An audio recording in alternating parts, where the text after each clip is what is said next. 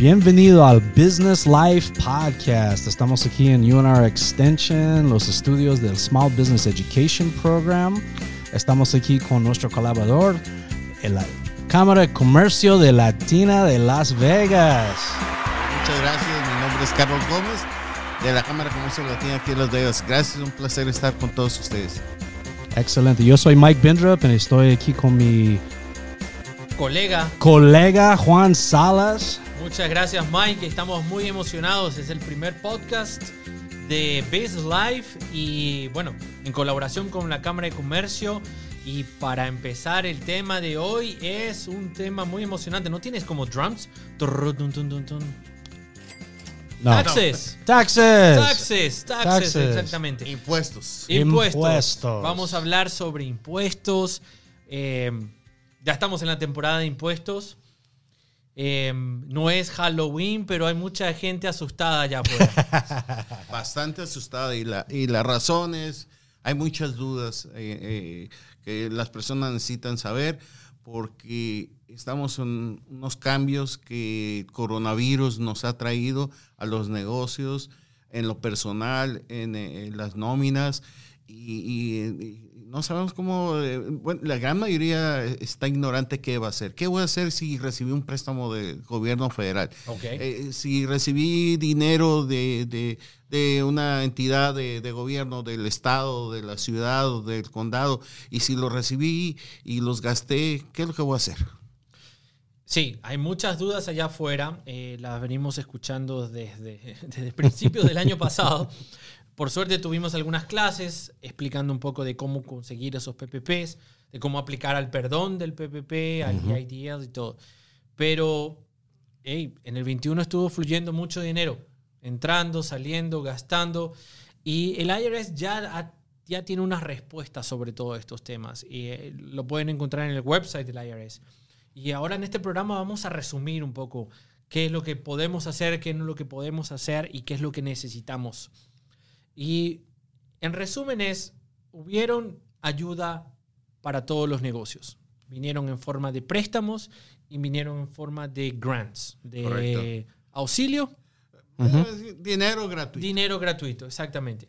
Ahora, los préstamos sí sabemos que no son que no son sujetos a impuestos. Sí, Si- correcto. si, si alguien me presta dinero, no voy a pagar impuestos.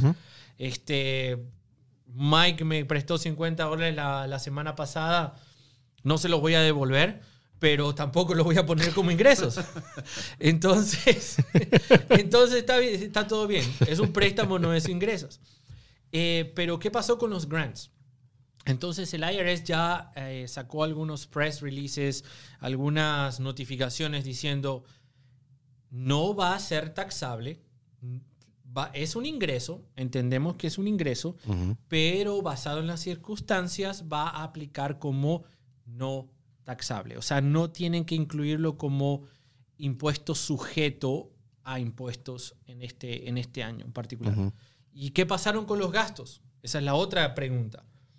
Recibí 60 mil dólares de PPP, los gasté como me dijeron que los, los que tenía que gastar, eh, pagando a mis empleados, pagando la renta y todas esas cosas. ¿Qué hago con esos gastos? Hay que incluirlos como gastos del negocio.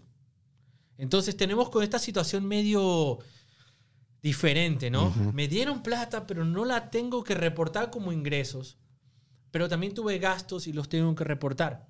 Y sí, ese va a ser el escenario con muchos negocios. O sea, en pocas palabras, Juan, lo que nuestra audiencia tiene que entender es que tiene dos ingresos.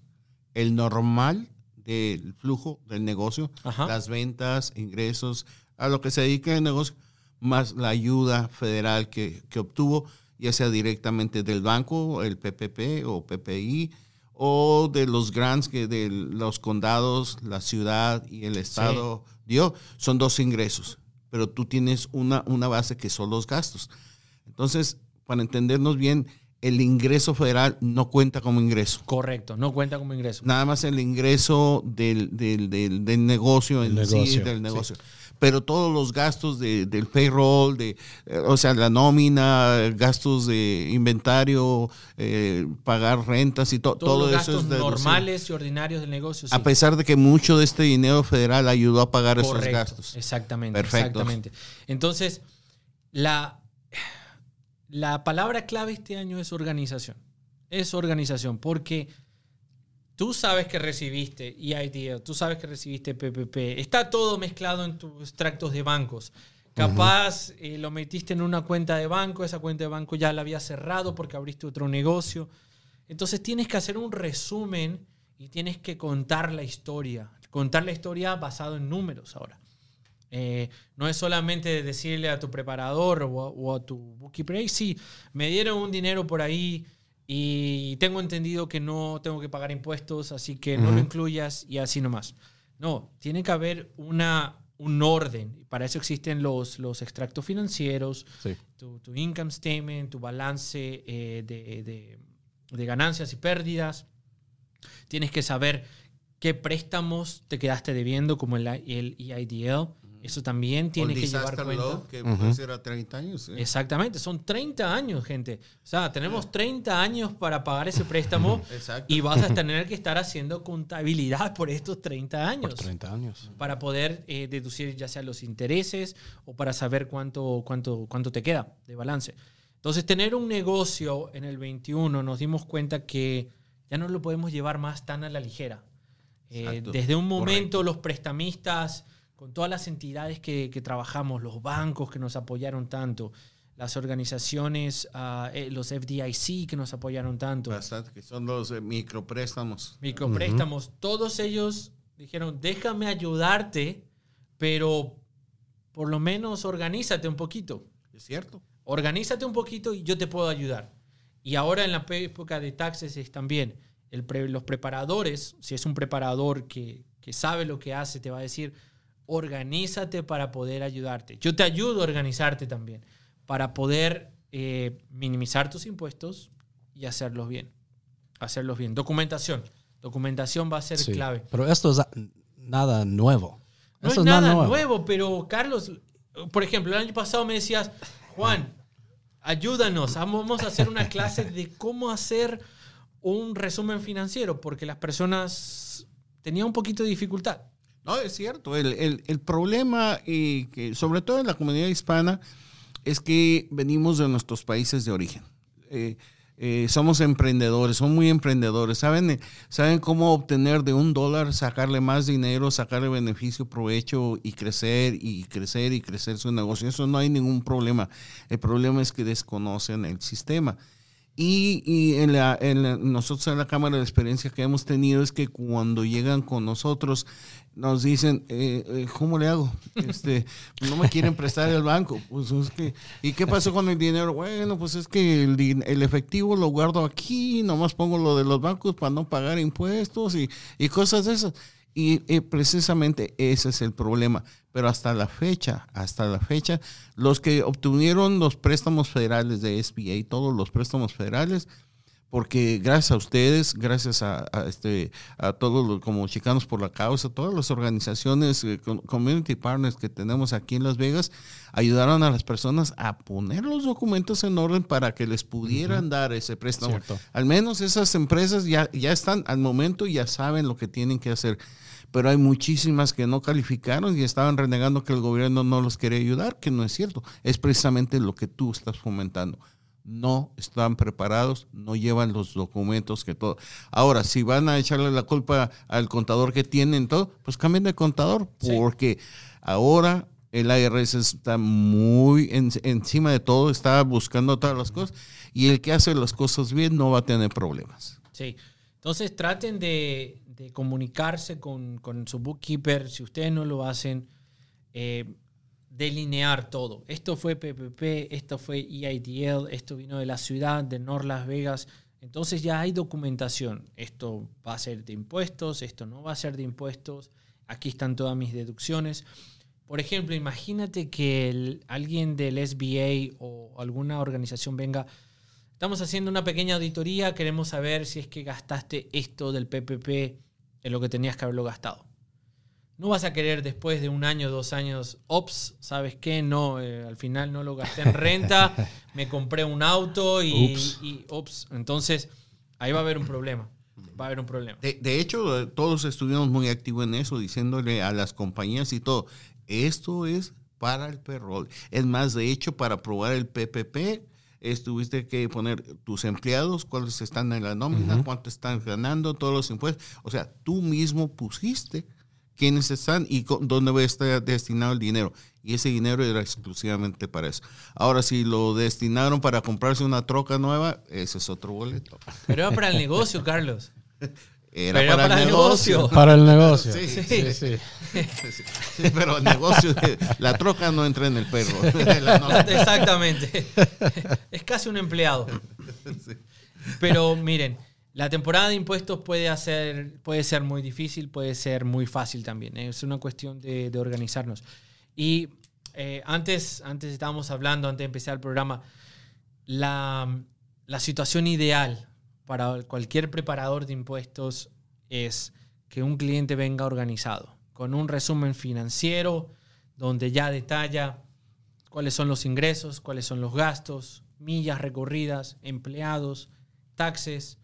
También al otro lado le das la vuelta, un balance financiero donde te dice el dinero que vino, que sacó el cliente, que puso el cliente y los préstamos y las tarjetas de crédito. Todo bien organizado. Eso es el sueño de cualquier preparador, les cuento, lo que nosotros soñamos en las noches. que un cliente venga así preparado. Y si es posible, ah, es cuestión de, de contratar a alguien que los ayude a hacer un bookkeeping, eh, una contabilidad, un, un seguimiento de los libros. Y si ustedes no lo quieren hacer, contraten a alguien. Va, hay un valor en tener las cosas bien organizadas. Hay un valor, hay una tranquilidad eh, en hacer las cosas bien, que la declaración está bien hecha, tiene todos los componentes, tiene todos los documentos necesarios para, para respaldar todas esas, todas esas deducciones. Así que pueden delegarlo, pero no perder el control. Delegar, pero no, pero no perder el control. Carlos, te quería preguntar una cosita. Dime. Tenemos nuevos emprendedores, ¿no? Correcto. Tenemos Muchísimos, muchos nuevos emprendedores. ¿Cuál es tu consejo para estos nuevos emprendedores ahora que están empezando en la temporada de taxes? A veces, eh, a veces eh, hoy, hoy en la mañana estaba comentando que ojalá yo hubiera recibido ese consejo 40 años atrás. No, ahorita ya para qué. Sí, digo, Sí. Ahorita ya para qué.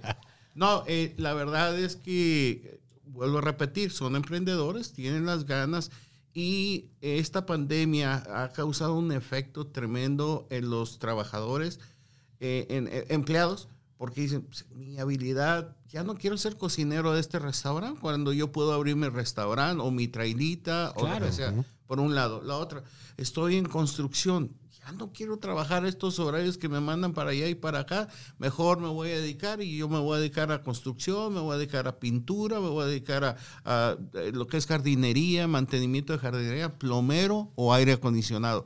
Claro, todo eso se puede. O, por ejemplo, este, eh, soy estilista, he trabajado para, toda mi- para diferentes compañías. Ahora quiero poner mi propio barbershop, que es para caballeros, o mi salón de belleza. Pero el problema es que ellos mentalmente son buenos, eso no hay ninguna duda, no hay discusión. Pero mentalmente ellos se ponen en el sentido de que ya está listo todo y no les costó nada. Entonces, nuestra labor y, y con la- el apoyo de todos ustedes y eh, eh, otras organizaciones es sentarlos, sentarlos en la realidad y decirles, ok, primero, para tener este local, debes de tener este crédito, esto, esto, esto.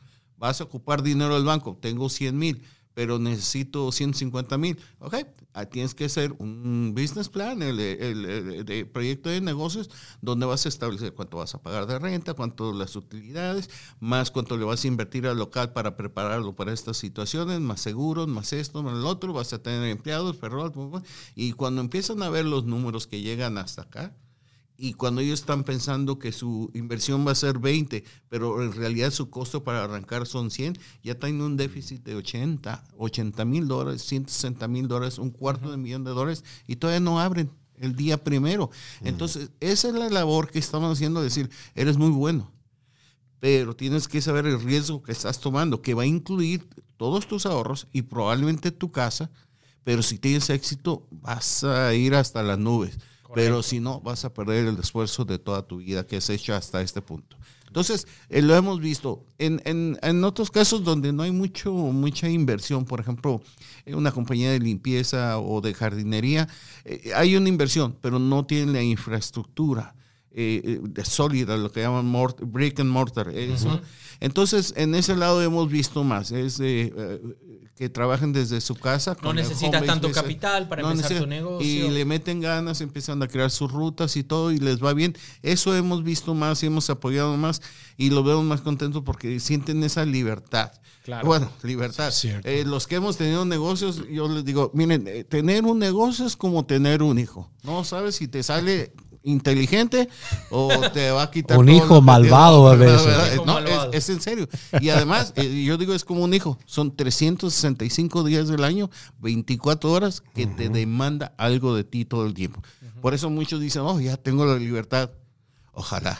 Pero no, dice, si sale niño bueno, vas a llegar hasta la universidad. Si te sale malo, uh, te va a quitar todo. Queremos que entren, abran su negocio, los apoyamos con educación, con, con todo lo que podemos, pero ya entren preparados.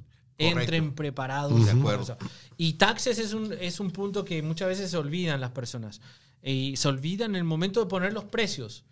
Eh, aquí está lo que voy a gastar en marketing, lo que voy a gastar en publicidad, lo que voy a gastar en el costo, todo, y se olvidan de los taxes. Se olviden, ya. Entonces, me siento ignorado. Me siento ignorado muchas veces. la parte de los taxes. Entonces, tienen que poner eso dentro de su plan de negocios. Eh, por ejemplo, abren una LLC, elijan la estructura que más les conviene Correcto. para pagar impuestos. Tienen empleados, asegúrense que van a tener taxes de payroll taxes. Este, venden productos, asegúrense que están recolectando el sales tax también. Entonces, taxes está en varios componentes de nuestro negocio. No, no, y permíteme, déjame eh, eh, brincar ahí. Pero las personas dicen, ah, oh, sales tax. O sea, vendo en un dólar mi producto, aplico el sales tax y se lo reporto a Nevada Department of Taxation. Ya estoy. Pero no, este income, luego viene el federal tax, que es el income tax. claro. Que son dos diferentes. Son diferentes. diferentes. Pero la gente cree que ya pagando con, al Estado, ya, ya, ya quedaron Son diferentes bolsillos. son diferentes bolsillos. Pero Uncle, Sam es el más difícil, es el más duro. Y después está el bolsillo a nivel federal, que es un poquito más hondo ese bolsillo. Sí. Por eso, acá tenemos educación para que puedan prepararse antes de empezar su negocio sepan lo que es sus obligaciones tributarias y también para esta temporada de impuestos. Esta temporada de impuestos está llena de cambios. Eh, asegúrense de que identifican esos fondos que no son taxables, como el PPP, como el préstamo el EIDL, como algunos grants que estuvimos hablando. No se olviden de poner todas sus deducciones, todas las deducciones que son normales eh, y necesarias dentro del negocio si tuvieron publicidad, si tuvieron millas, todas esas cosas. Si estuvieron usando, eh, ¿cómo se Virtual currency, si estuvieran usando criptomonedas, también es una área que la IRS está mirando bastante. Hay personas que dijeron, no, este, dame nomás Bitcoin y después arreglamos. Hey, eso es, una, es un movimiento de capital frente, frente al IRS. Si aceptaron ese tipo de, de pagos, hay que reportarlo. Este, si estuvieron su propio negocio, por ejemplo, estuvieron repartiendo en el gig economy, hay muchas personas que dijeron, no me puedo quedar sentado aquí, ¿verdad? Tengo que salir a trabajar, tengo que salir a producir.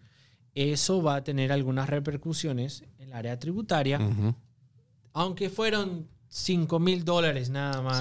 No, pero este, esos 5 mil, 4 mil lo gasté en gasolina, no importa.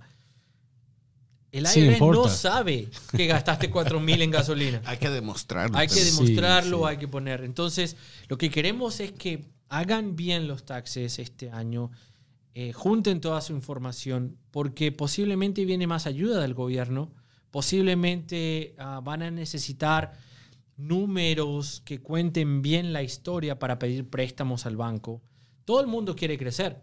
Oh, y- Todo el mundo quiere, quiere fondos. Tenemos muy buenas ideas, pero los números tienen que contar una historia Sí, real. sí, sí, eso No, es cierto. y, y Juan, y, y aparte de ello es que, por ejemplo, en el PPP, Payroll Protection Program, PPP, como se es conocido, eh, hay que obtener el perdón Ajá. del SBA. Entonces, eh, pero para finales, de, para efecto de impuesto, va a estar el ingreso.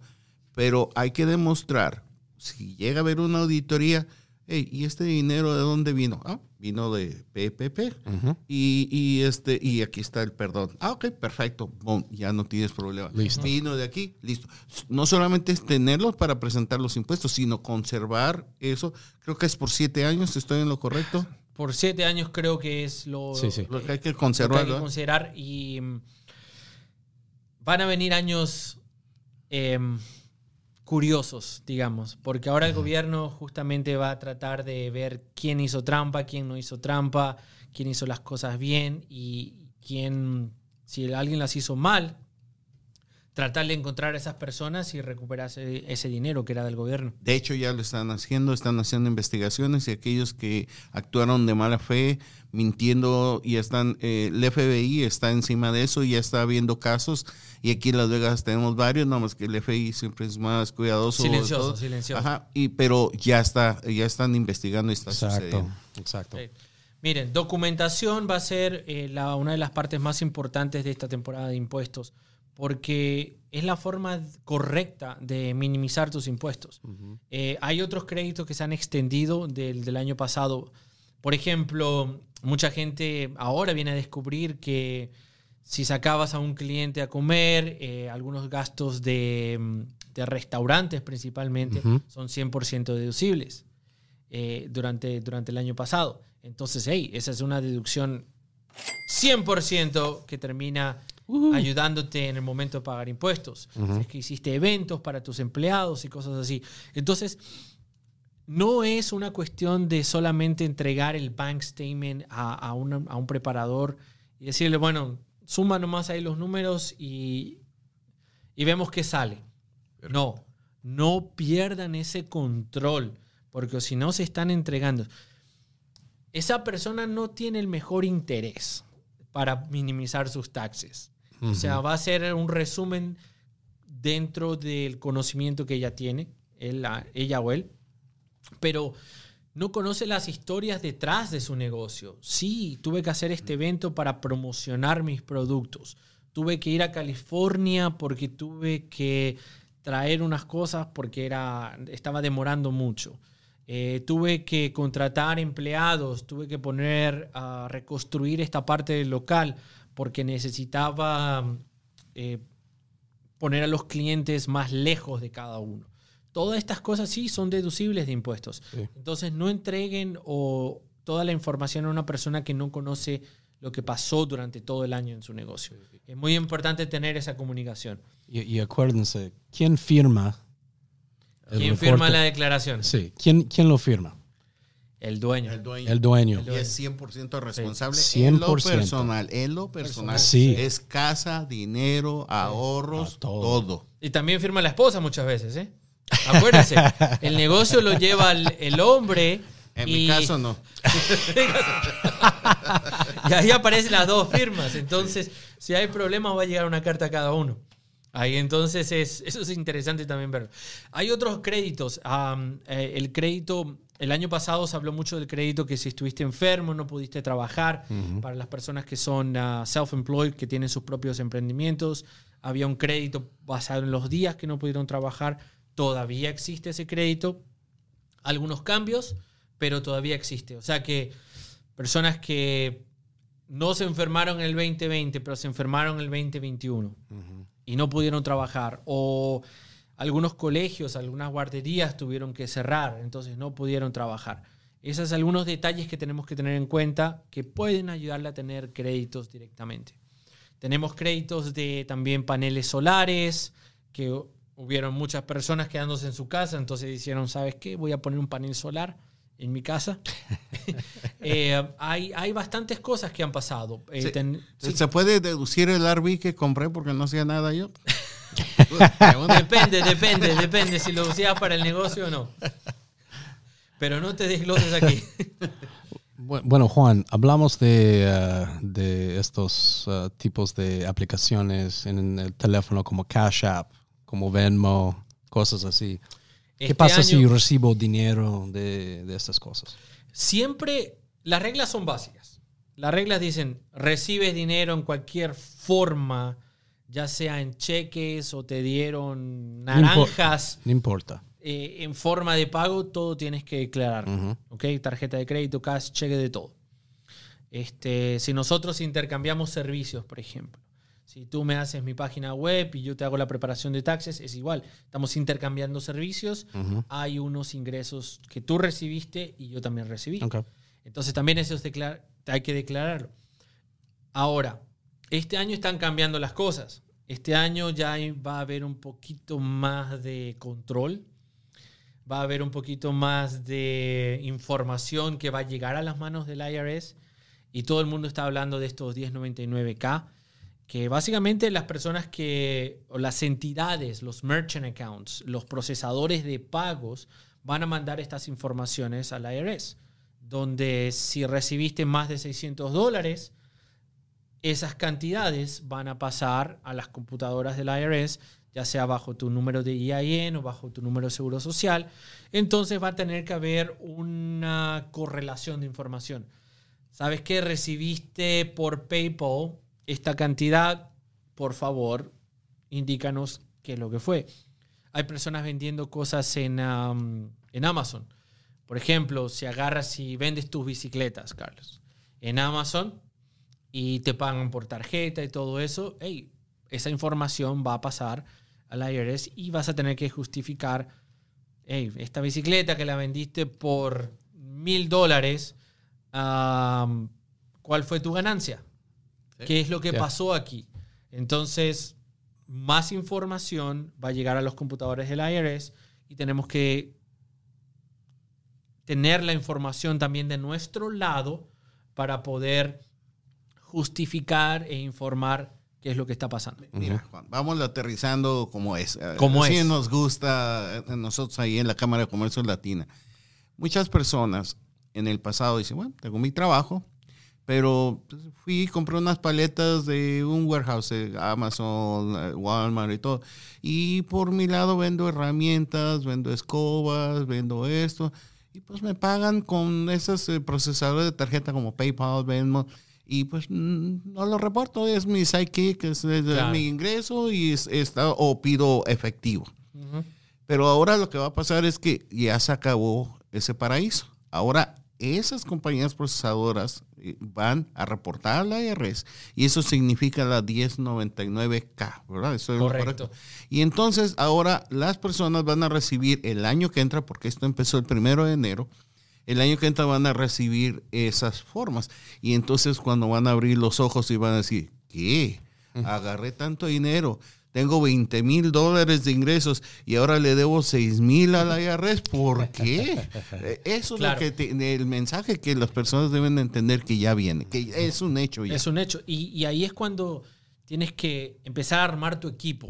Tu equipo. Correcto. Tu equipo, ya sea de marketing, tu equipo de taxes, tu equipo con un abogado, si es que vas a llevar tu negocio más adelante con una LLC y todo eso. Puntos importantes. Excelente. Excelente, excelente. Bueno, muchachos, muchísimas gracias por uh, estar aquí con nosotros hoy en hablar con nuestro tema muy favorito, eh, los impuestos. Bien, bien, bien. Los veo, los veo sonreír. Los veo sonreír. Eso es bueno. Esa es buena señal.